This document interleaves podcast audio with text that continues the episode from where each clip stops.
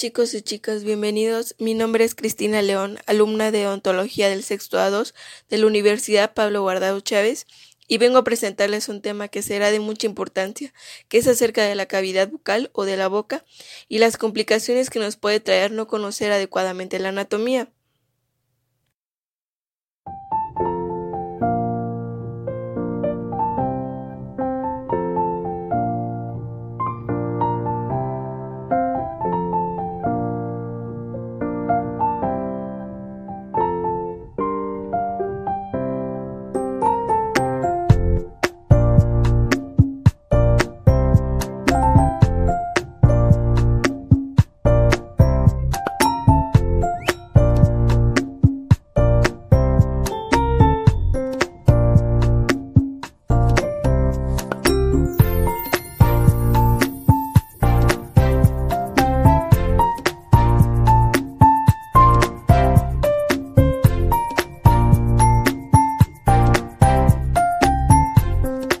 Es muy importante conocer la anatomía, ya que con ello evitamos tener complicaciones durante una extracción dental, porque podemos analizar la posición, forma, dimensión, estructura, desarrollo, y es importante saber la relación que tiene con la radiografía, ya que la podemos utilizar para hacer el diagnóstico y pronóstico de una enfermedad.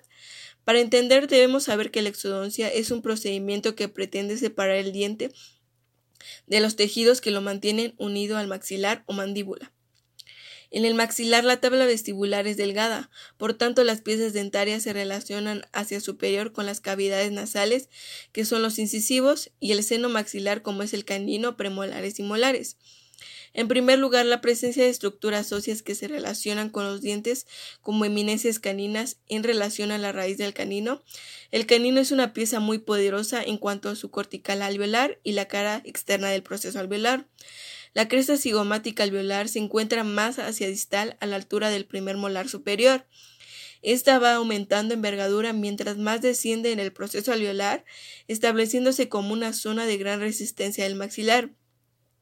En relación a la tuberosidad del maxilar observamos la articulación del proceso pterigoideo de las esfenoides con la tuberosidad del maxilar, de la lámina medial del proceso pterigoideo. Se desprende el gancho pterigoideo, el cual se refleja en el músculo tensor del velo palatino, se fija aponeurosis palatina y el ligamento pterigomandibular. En la mandíbula presenta, a diferencia del maxilar, corticales más gruesas, la tabla lingual es muy delgada a nivel del molar, el tejido esponjoso es más denso que el del maxilar. La principal región que se establece es el espacio paralingual y los elementos a considerar son el canal mandibular que nace por un orificio en la cara interna de la rama mandibular, protegido por la língula mandibular. El canal y foramen mentoniano se relacionan con los premolares y nace por el apical del primer premolar y se abre a la altura del segundo. El canal del incisivo se continúa en una longitud promedio de 5 milímetros, para luego perderse en el trabéculo óseo hasta la línea media. En el maxilar inferior debe recurrirse a la troncular, porque es necesario abordar el tronco nervioso antes de que penetre en el hueso, ya que no puede confiarse en que el anestésico se infiltre a través de sus gruesas corticales. El proceso alveolar es la porción delimitada por un plano que pasa por la cortical del alveolo en su parte más apical. De las paredes que conforman el alveolo continúan en el proceso alveolar constituyéndose las llamadas tabla externa o vestibular y tabla interna o palatina lingual del alveolo. Las otras dos paredes del alveolo son mesial y distal y se relacionan con los alveolos vecinos y se ubican como puentes óseos entre las tablas externas e internas constituyéndose los tabiques interalveolares. El diente se encuentra mantenido en el alveolo, se crea ahí una entidad anatómica denominada periodonto, en la que se difieren en dos porciones, una externa y una interna. La porción externa es el periodonto de protección y está constituido por la encía y la porción interna es el periodonto de intersección. En su formación participan una superficie articular dentaria, el cemento y la cortical alveolar. La fibromucosa que le llamamos encía no es más que una pequeña zona de la mucosa bucal que se interpone entre el medio oral y el periodonto de inserción.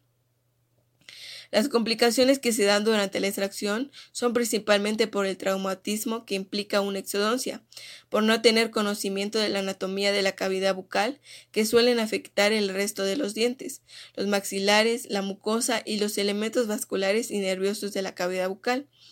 Este tipo de problemas pueden producirse a pesar de haber efectuado un examen correcto preoperatorio, un estudio radiológico adecuado y una impecable técnica operatoria, puesto que siempre existen imprevistos en la exodoncia, ya sea por las condiciones anatómicas, características fisiológicas y patologías. Las complicaciones que pueden ocurrir durante la extracción dental son la fractura dentaria, que es la más común, luxación o fractura de dientes vecinos que se puede producir por una incorrecta aplicación de los elevadores, diente extraído por, error y esto suele darse por un diagnóstico incorrecto. Fractura del hueso alveolar y esto suele ser debido a la inclusión accidental del hueso alveolar entre los bocados del forceps, fractura de la tuberosidad y esto se da por la mala aplicación de los elevadores o de algún tipo de forceps, fractura mandibular es muy poco frecuente puede darse por fuerza inadecuada o excesiva. Y los nervios con más complicaciones son el nervio dental inferior, el nasopalatino y el palatino anterior.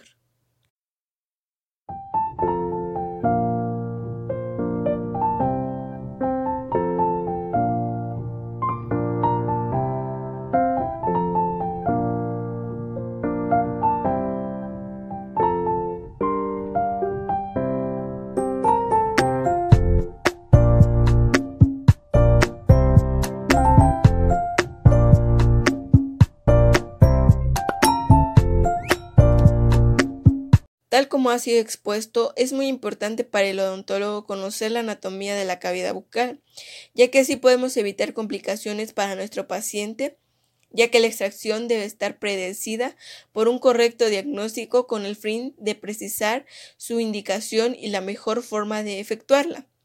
Agradezco a todos los que me han escuchado por este medio, espero que haya sido de mucha utilidad esta información y les invito a que la pongan en práctica para evitarse complicaciones en nuestra consulta diaria. Recordemos, para hacer bien tienes que ver bien, haga bien lo que vea. Que tengan un excelente día.